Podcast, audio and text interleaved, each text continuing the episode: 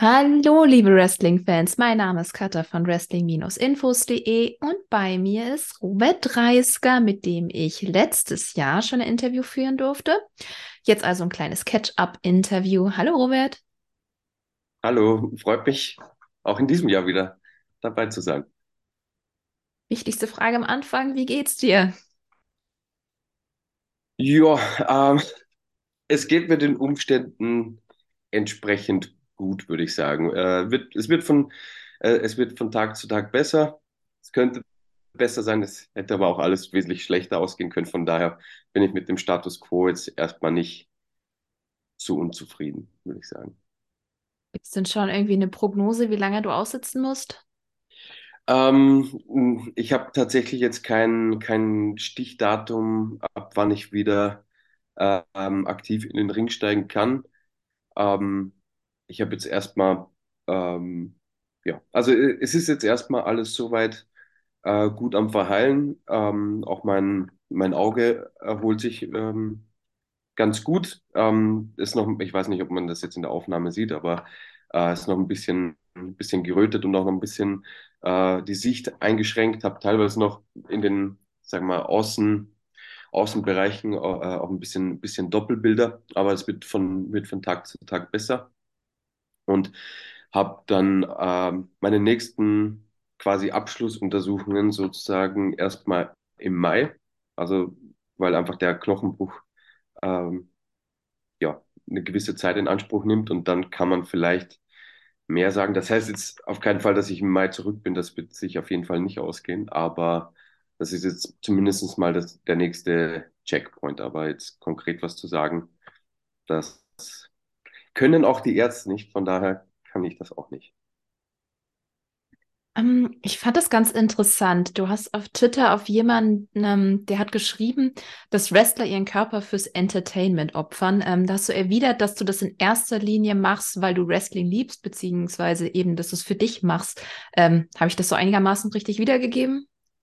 Ja, absolut. Ähm, also ähm, ich finde, es ist halt, äh, finde ich, relativ einfach, äh, wenn, wenn einem so, also wenn man in so, also im Endeffekt war es ein Freak-Accident, äh, der passiert ist bei diesem Crossbody, das haben Peter und ich, weiß nicht, alleine letztes Jahr wahrscheinlich 30 Mal gemacht oder, oder lass es 20 Mal gewesen sein, aber auf jeden Fall äh, eine absolute, eine Aktion, die wir beide in der Art und Weise schon x-fach gemacht haben.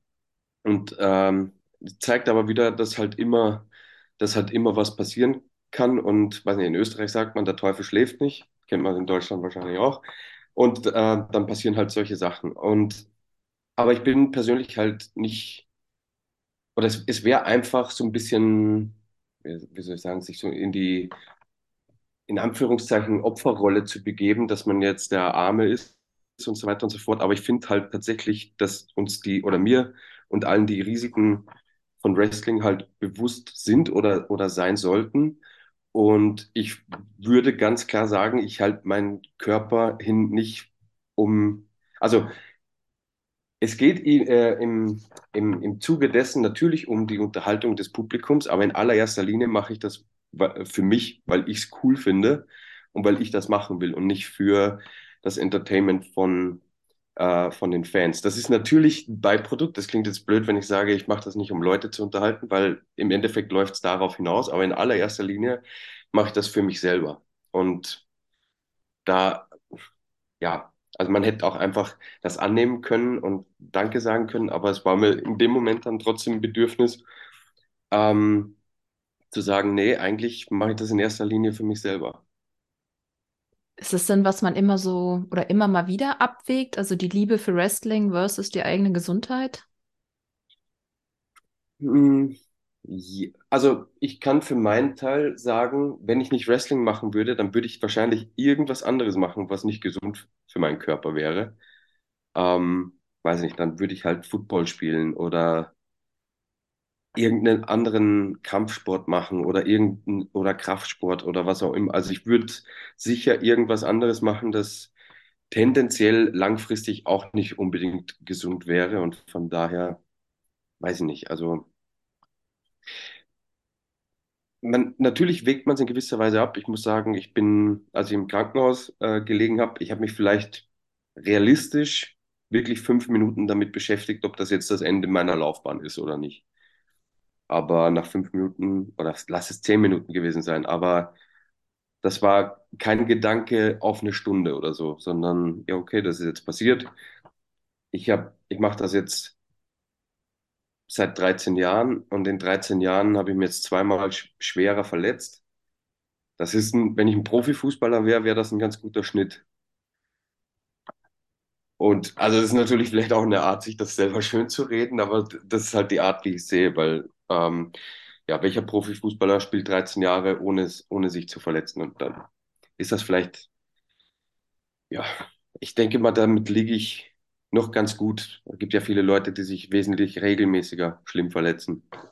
Und ähm, von daher, ja, ich sage mal so, das ist meine Art, es für mich schön zu reden. Also es war nicht wirklich eine Option, jetzt äh, aufzuhören oder sonst irgendwas. Oder zumindest nicht für länger als 10, 15 Minuten.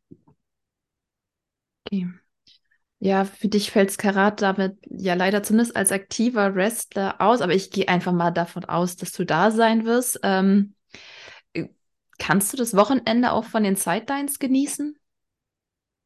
Äh, ich glaube, um es genießen zu können, wird, also ja, ja, auch wenn natürlich der Wermutstropfen, dass man selber äh, gerne aktiv dabei wäre, der, der bleibt auf jeden Fall. Aber ich habe auch so ähm, genug Arbeit, dass mir am Karat-Wochenende sicher nicht langweilig wird. Auf was freust du dich denn? Ähm, ich freue mich auf, auf das, auf das Wochenende, auf das, auf das erste Karat, an dem es keine Maskenpflicht mehr gibt.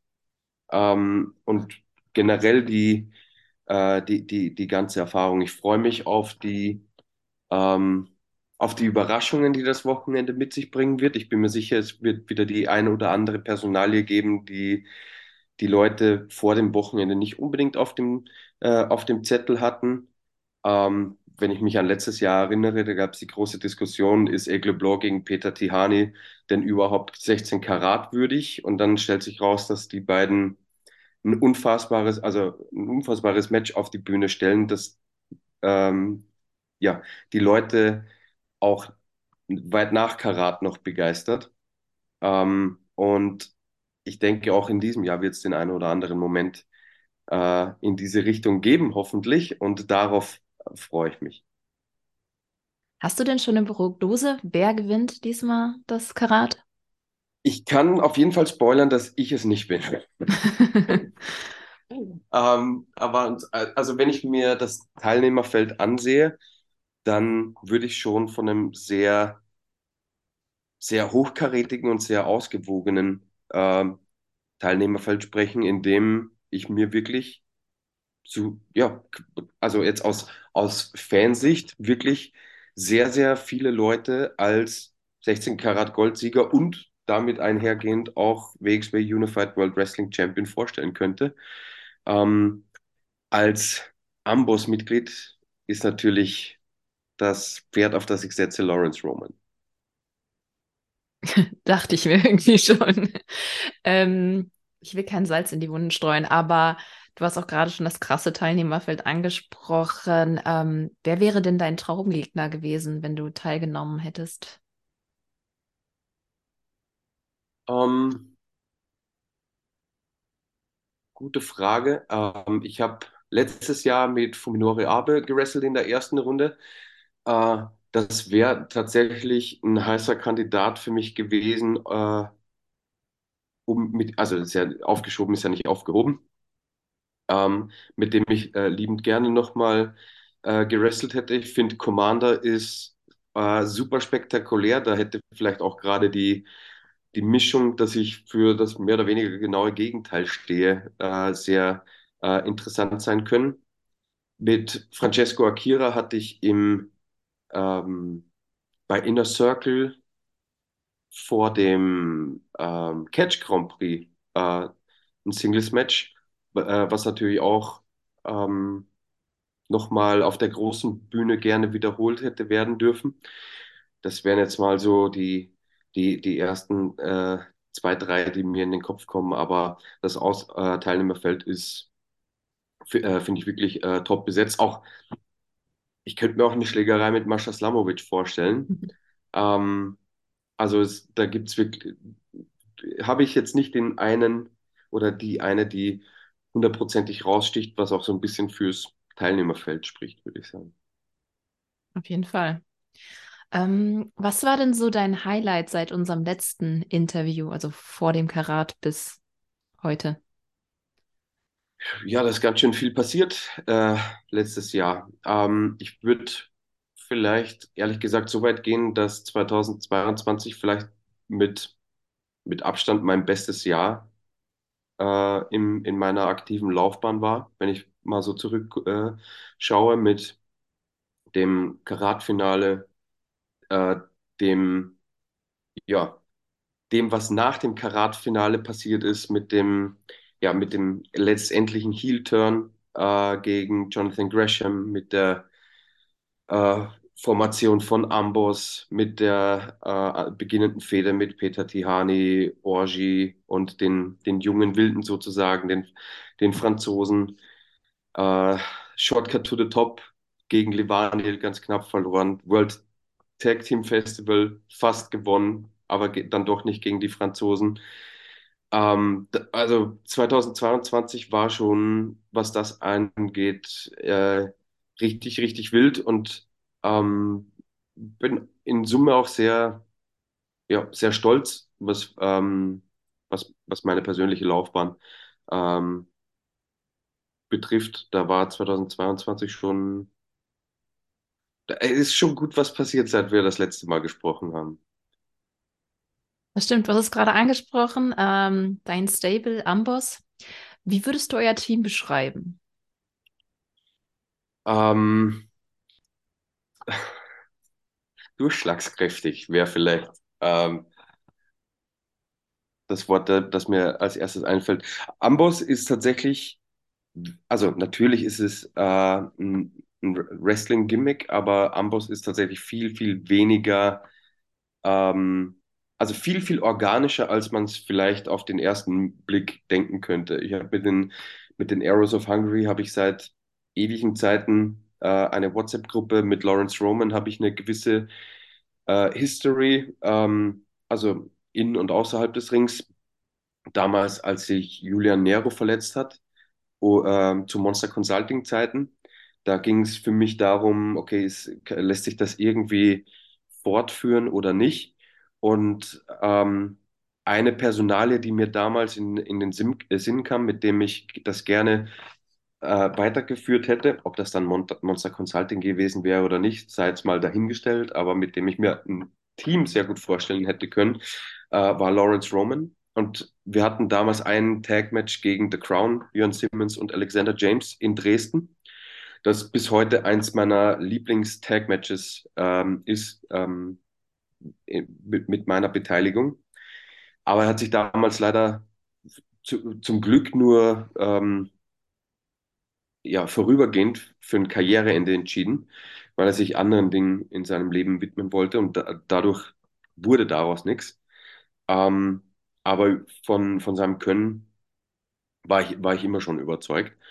Ähm, und was uns bei, äh, bei Ambus alle vereint, ist quasi, dass wir alle, wir sind alle Trainer in, in den jeweiligen Wrestling-Schulen. Ich in der Wrestling Academy, die Arrows äh, im HCW Dojo in, äh, in Budapest und Lawrence Roman äh, im, im Osten Deutschlands, der auch viele Leute trainiert hat, von denen man gar nicht weiß, vielleicht, dass äh, Lawrence Roman die mittrainiert hat. Und äh, daher sind wir auch alle, ja, da, daher können wir uns auch alle miteinander, wie, wie sagt man denn, ähm, identifizieren und wir haben so eine gemeinsame, eine, eine gemeinsame Base. Und ich glaube, dass man das auch sieht, wenn wir gemeinsam auftreten, dass Amboss jetzt nicht unbedingt nur, sage ich mal, ein Wrestling-Gimmick ist, dass wir halt on stage ausleben, sondern dass das eine etwas tiefere Verbindung ist, die uns äh, zusammenhält. Also Amboss sind, das sind nicht nur meine Stable-Kollegen, sondern Amboss, das sind auch mit ähm, meine, meine besten Freunde. Und der Name Amboss, kommt das, weil du sagtest gerade durchschlagkräftig, ist das so die Idee hinter dem Namen? Ähm, nee, also die, die Idee kam einfach deswegen, weil äh, dass wir der Amboss sind, auf dem die verkommenen Generationen nach uns wieder zurechtgeformt werden müssen. Kurz gesagt. Deswegen auch Reclaim, Reshape, Rebuild? Genau. Okay, das ist gut sich zu merken. Ähm, ihr als Amboss seid im letzten Jahr immer weit in den Turnieren gekommen, doch es hat eigentlich nicht so, es hat nicht für den Sieg gereicht, sagen wir das so. Was habt ihr vor, dieses Jahr zu verändern, damit ihr eure Ziele erreicht? Hm, naja, ähm, ist jetzt ein bisschen, bisschen, schwierig, die Frage äh, aus dem, aus dem Lazarett, diese Frage für mich zu, äh, zu beantworten. Ähm, Lawrence Roman ist jetzt äh, WXW Shotgun Champion. Die Arrows of Hungary machen Jagd auf die äh, WXW World Tag Team Titel. Natürlich hat auch Lawrence Roman die, die Chance, äh, Unified Champion zu werden, was ich äh, ihm natürlich sehr, sehr wünsche, wenn er 16 Karat Gold gewinnt. Ähm, aber ja, das sind auf jeden Fall die kurzfristigen Ziele, dass die Arrows äh, die Tag Team Titel holen, dass Lawrence Roman Unified Champion wird und dann, glaube ich, hat sich die Frage auch schon wieder erübrigt. Und sollte Lawrence Roman Karat nicht gewinnen, dann ist auch klar, was mein Ziel ist, wenn ich zurückkomme. Ähm, ja, 2022 hat es ja, für Amboss, denke ich, sehr, sehr gut ausgesehen, aber das letzte Zünglein wollte dann doch nicht sein.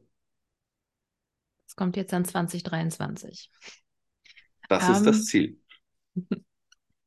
Du buchst ja auch, richtig? Bitte? Du buchst ja auch, richtig? Ich bin hinter den Kulissen involviert, ja. Ähm, meine Frage geht so in die Richtung. Was ist dir denn besonders wichtig beim Storytelling?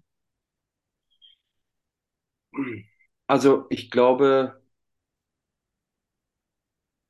boah, das ist eine, ist eine sehr, ist, ist grundsätzlich eine sehr offene Frage, würde ich mal sagen. Ich, mir ist grundsätzlich mal wichtig, dass es, äh, dass es Storytelling gibt, weil ich glaube, dass etwas ist, das im, also global gesehen, also jetzt natürlich auch, äh, also nicht bei, äh, bei WWE und den, und den Großen, aber ich glaube, global gesehen wird Storytelling nicht, nimmt nicht mehr so den großen, den großen Part ein, ähm, den es früher äh, eingenommen hat. Also mir ist mal grundsätzlich wichtig, dass es, dass es überhaupt Storytelling gibt. Ich glaube auch, dass das tatsächlich die große Stärke von äh, aller Amboss-Programme bisher war, dass die immer die, die, die Story im Vordergrund stand, weil man kann jetzt sagen, ja, für Amboss ist jetzt unterm Strich nichts Zählbares raus, ähm, rausgekommen. Aber wenn ich mir zum Beispiel ansehe, mit welchen Leuten wir letztes Jahr gearbeitet haben, wo die Anfang des Jahres standen und wo die jetzt Ende des Jahres standen, dann ist das eine ganz ordentliche Liste von, äh, von Leuten, die in ihrer Popularität, ähm, also auch zu Recht natürlich, also die, die müssen ja trotzdem die Arbeit äh, abliefern, aber dann sind, haben da sehr, sehr viele Leute ähm, davon, davon profitiert, seien das jetzt die French Adors, Tihani oder auch ein Livaniel, äh, mit dem ich äh, beim Shortcut to the Top unter den letzten beiden war. Oder Orgi. Oder ist, wir müssen jetzt nicht random Names droppen, aber die Liste ist schon ja, nicht, nicht so kurz und deswegen bin ich auch so stolz auf mein persönliches oder unser persönliches 2022, weil diese Leute durch Storytelling äh, mindestens ein, wenn nicht zwei oder drei Schritte äh, nach vorne gemacht haben. Aber ich kann jetzt nicht sagen, was mir, was ist jetzt, was, was ist mir jetzt am wichtigsten beim Storytelling? Das ist eher so aus dem, aus dem Bauch heraus. Also ich habe jetzt keine, keine Formel oder so, mit denen, mit denen ich, ähm, mit denen ich an Sachen herangehe. Aber zum Beispiel so letztes Jahr, als, die, äh, als, als es die Amboss-Formation gab, da hatte ich äh, bei Broken Rules war das, äh, ein Singles-Match mit Jonathan Gresham. Ähm, und was ich persönlich immer ein bisschen schade finde, ist, wenn, also das weiß natürlich der Fan im, im, im Vorfeld nicht, aber es läuft ja dann alles darauf hinaus, dass diese Gruppierung sich zeigt zum ersten Mal.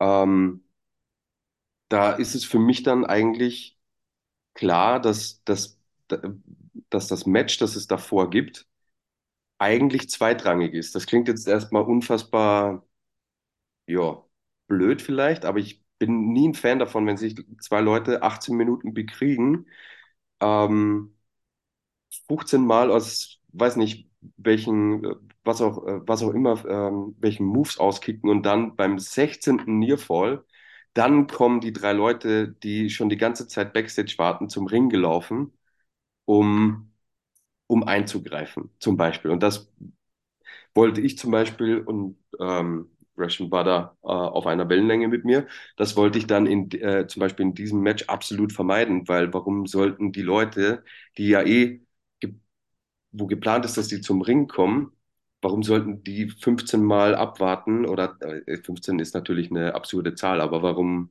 warum sollte es ein paar Mal richtig knapp werden, bevor die bevor die zum Ring kommen. Wenn man sich das Match nochmal ansieht, ich, ich glaube, ich, es gibt in den zehn Minuten, die das Match dauert, einen, einmal den, den Versuch, dass das Match beendet wird irgendwo. Und das ist, glaube ich, ein Kickout bei eins oder so.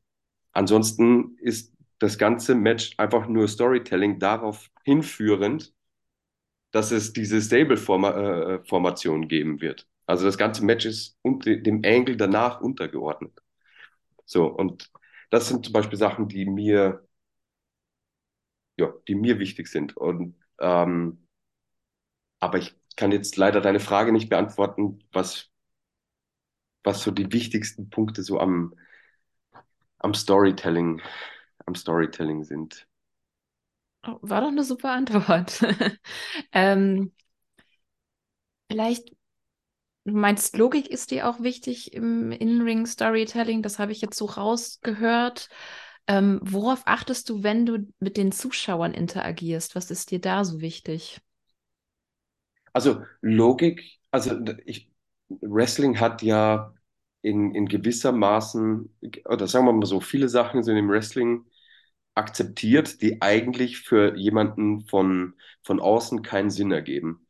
Ähm, das wird sich auch nie auf, auf null, ähm, ja, wie soll ich sagen, auf null reduzieren lassen, weil gewisse Sachen einfach über 20, 30 oder wie auch immer lang Jahre ähm, etabliert sind. Zum Beispiel, also das kann ich vielleicht äh, so mal sagen, wenn es, wenn es sich absolut nicht vermeiden lässt, wird man mich nie sehen, wie ich einen Stuhl unter dem Ring hervorziehe. Weil sich für mich einfach, weil es für mich einfach keinen Sinn ergibt, dass unter dem Ring Stühle sind, die, die sonst nirgendwo in dieser, in dieser Halle zum Einsatz kommen. Warum sollten die da sein? Das ist zwar, es ist akzeptiert, dass unter einem Wrestlingring alles Mögliche liegt, aber warum sollten da Stühle liegen, die anders aussehen als die Stühle, auf denen die Zuschauer sitzen? Oder warum sollten da Stühle sein, wenn rundherum weder der Zeitnehmer noch der Timekeeper oder was auch immer auf einem Stuhl sitzt? Zum Beispiel. Das sind so, das sind so Pet Peeves, die, die ich persönlich habe, wo ich, wo, wo auch jeder, wo auch jeder Casual eigentlich aussteigt oder jeder Außenstehende sagt, das macht aber keinen Sinn. Und ich glaube, da, das trifft es vielleicht am ehesten. Ich versuche halt Sachen zu vermeiden, wo jemand von außen sagen würde, hm, das macht ja aber jetzt überhaupt keinen Sinn. Äh, weil oft macht es tatsächlich auch keinen Sinn. Und dann, wenn es sich vermeiden lässt, dann ähm, versuche ich das auch. Auf der anderen Seite, dadurch, dass halt viele Sachen im Wrestling gegeben sind, weil es halt Wrestling ist, äh, dann kann man das auch mal zu seinen Gunsten nutzen. Jetzt habe ich aber deine Frage ignoriert, die ich auch vergessen habe, sorry. Das ist kein Problem, ich wiederhole das gerne mal. Schließt sich auch darauf an, worauf achtest du, wenn du mit den Zuschauern äh, interagierst? Ich achte einfach darauf, dass also ich glaube, eine Sache, die eine meiner Stärken ist oder, oder auch generell eine, Eine Ambossstärke oder eine Sache, in der ich bei, bei WXW auch generell stolz bin, ist, dass Heels nicht versuchen, coole Heels zu sein, äh, sondern versuchen, ja, die richtige Reaktion bei den Zuschauern hervorzurufen. Ähm, mir ist es am Ende des Tages egal, ob wir zehn T-Shirts oder ein T-Shirt verkaufen. So, wenn wir natürlich jetzt die coole Heel-Gruppierung wären, dann würden wir wahrscheinlich mehr T-Shirts verkaufen, als wenn wir halt wirklich versuchen, den Leuten unter die Haut zu gehen und die wirklich, ja, ich hoffe, also ich hoffe, das Wort ist kein Problem, aber die richtig anzupissen und, ähm, ne, äh, und eben dazu bringen, dass die, ähm, ja, die, die, die Babyfaces, mit denen wir arbeiten, unterstützen. Und da ist mir persönlich, wie gesagt, egal, wie, ob, wenn ich kein T-Shirt verkaufe, dann ist, ist mir das auch egal, weil für mich das Produkt im Vordergrund steht. Und das ist aber generell eine Sache, die mich bei WXW sehr freut, dass alle zusammen an einem Ziel arbeiten. Und ich persönlich achte da sehr drauf. Also, aber eben auch, viel, äh, äh, auch viele, viele andere. Nur, also für mich persönlich, ich weiß, ja, es ist 2023 und jeder weiß, Wrestling ist nicht echt. Aber, also ich muss zum Beispiel sagen, wenn mir jemand erzählen will, ah, ich weiß nicht, ich konnte machen, was ich will, aber die Leute haben mich als Heel nicht akzeptiert, dann weiß nicht, dann lasse ich das vielleicht durchgehen, wenn du MGF in New York bist oder CM Punk in Chicago oder Axel Dieter Junior in Hamburg, okay, aber ansonsten ist das eigentlich schon möglich, wenn man es, wenn man es will. Wie war das denn auf der German Comic Con? Weil ich meine, es ist wahrscheinlich ein anderes Publikum. Ja, also, aber auch auf der German Comic Con kriegt, kriegt man die Reaktionen, die man dann haben möchte. Also, es gibt halt, wie, wie, wie soll ich sagen, also,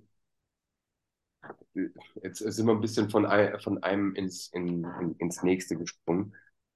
Ähm, aber die, also die Comic-Con an sich war eine coole, coole Erfahrung, haben da viele sehr, sehr positive äh, Kontakte gehabt. Äh, wie immer gibt es natürlich viele Leute, die nicht wussten, dass es Wrestling auch in Deutschland gibt, ähm, etc. Aber ähm, ja, also wenn wir jetzt quasi bei der, bei der Heel-Arbeit bleiben, da gibt es halt verschiedene Schubladen, denen man sich bedienen kann, aber unterm Strich funktioniert es eigentlich, funktioniert es eigentlich immer. Ich mache nochmal Warst einen du auf der. Comic-Con? Nee, leider nicht. Ah. Es ist immer noch auf meiner To-Do-Liste. Bist Ich du denn Comic-Fan? Ich, also Fan wäre übertrieben. Ich mag Comics, ich mag Kino, äh, Manga. Also das ganze Feld interessiert mich äh, schon sehr. Es war das erste Mal, dass ich äh, auf so einer Convention war. Ich war überrascht, wie viele tausende Menschen sich stundenlang anstellen, um Fotos mit irgendjemandem zu machen, der in irgendeiner Szene irgendwo mal im Hintergrund ein Bier getrunken hat. Aber okay, ist ja jeden, jeden das seine. Ähm, aber ja, also war spannend, aber es, ich weiß nicht, ob ich als Zuschauer ähm, auf eine Comic-Con gehen würde. Kommt drauf an. Vielleicht, wenn Scott Steiner da wäre, aber ansonsten. Okay. Der angekündigte Themensprung. Ich würde gerne über, mit dir über die Academy reden, weil in unserem letzten Interview ist die Academy ja gerade umgezogen. Lief das denn einigermaßen smooth ab? Ähm, ja, ähm, auch das ist 2022 passiert. Ähm, wie so oft Dinge, die geschehen sind, ge- geraten dann mal schnell in, in Vergessenheit und man gewöhnt sich an den Status quo. Ähm, ja, also ähm, der Umzug war ein bisschen tricky. Ähm, ich habe mich tatsächlich die Woche nach 16 Karat äh, am Knie verletzt ähm, und war für einen Monat, für einen Monat raus. Das hat mich dann zwar noch ein bisschen länger beschäftigt, ähm, aber der Umzug stand halt trotzdem an und Axel, ähm, The Rotation, war auch äh, mit, ne- mit einer Verletzung raus. Deswegen war das ein bisschen tricky, äh, vor allem wenn es darum ging, in der alten Academy beziehungsweise dem alten Büro die ganzen Sachen, die sich so in acht Jahren oder sieben, acht Jahren, ich weiß jetzt nicht genau, ähm, ja, die sich so angesammelt haben, die alles äh, äh, auszusortieren und so weiter und so fort. Na, man kann sich, man kann sich's vorstellen. Das war ein bisschen, das war ein bisschen langwierig. Das war auch nicht unbedingt eine tolle Zeit, aber umso erfreulicher ist jetzt das Endergebnis in Gelsenkirchen ähm, im Fight Club. Ähm, bin sehr, bin sehr, sehr happy. Äh, warst du schon da oder kennst du es nur von Fotos bisher? Nee, Von Fotos und Videos halt. Oh, ja. Ähm, also wir sind, wir sind super happy, äh, super, ja, eine super motivierendes äh, Umfeld. Ähm, habe bisher nur positive Stimmen gehört. Ähm, wir haben jetzt ähm, natürlich auch in der Zwischenzeit etliche internationale Gäste da gehabt, wo mir sehr oft gesagt wird, dass sie noch nie irgendwo was Vergleichbares gesehen haben von den Möglichkeiten her mit dem, mit dem Gym und mit der Mattenfläche und eben auch, auch dann unseren spezifischen Bereich mit dem Ring. Und muss sagen, bin sehr, sehr zufrieden. Das klingt so, als hättet ihr euch auch gut eingelebt. Ja, absolut. Also auch die, äh, ja, das Zusammenleben sozusagen mit äh, GMC beziehungsweise dem Fight Club ähm, läuft super. Ähm, absolut, absolut keine, keine Beschwerden. Es ist wirklich in, in jeder Hinsicht ein Upgrade im Vergleich zu Essen-Katernberg, muss man schon sagen. Hat sich denn die Academy verändert oder ist es quasi die alte Academy in neuen Räumen? Ähm, die, na, die Academy an sich hat sich so nicht, ähm, nicht verändert. Es ist jetzt quasi, also wir, äh, die größte Veränderung ist, dass wir kein, äh, kein Büro mehr haben. Ähm, das wurde aber auch durch die Corona-Zeit ja, obsolet sozusagen. Also es hat sich da einfach herauskristallisiert, dass es eigentlich nicht notwendig, äh, nicht notwendig ist. Und ja, die Büroräume gibt es jetzt nicht mehr. Und der, also wenn man so möchte, ist der, der Trainingsraum einfach nur übersiedelt, den man von früher kannte. Und die Shows, haben die sich dadurch verändert?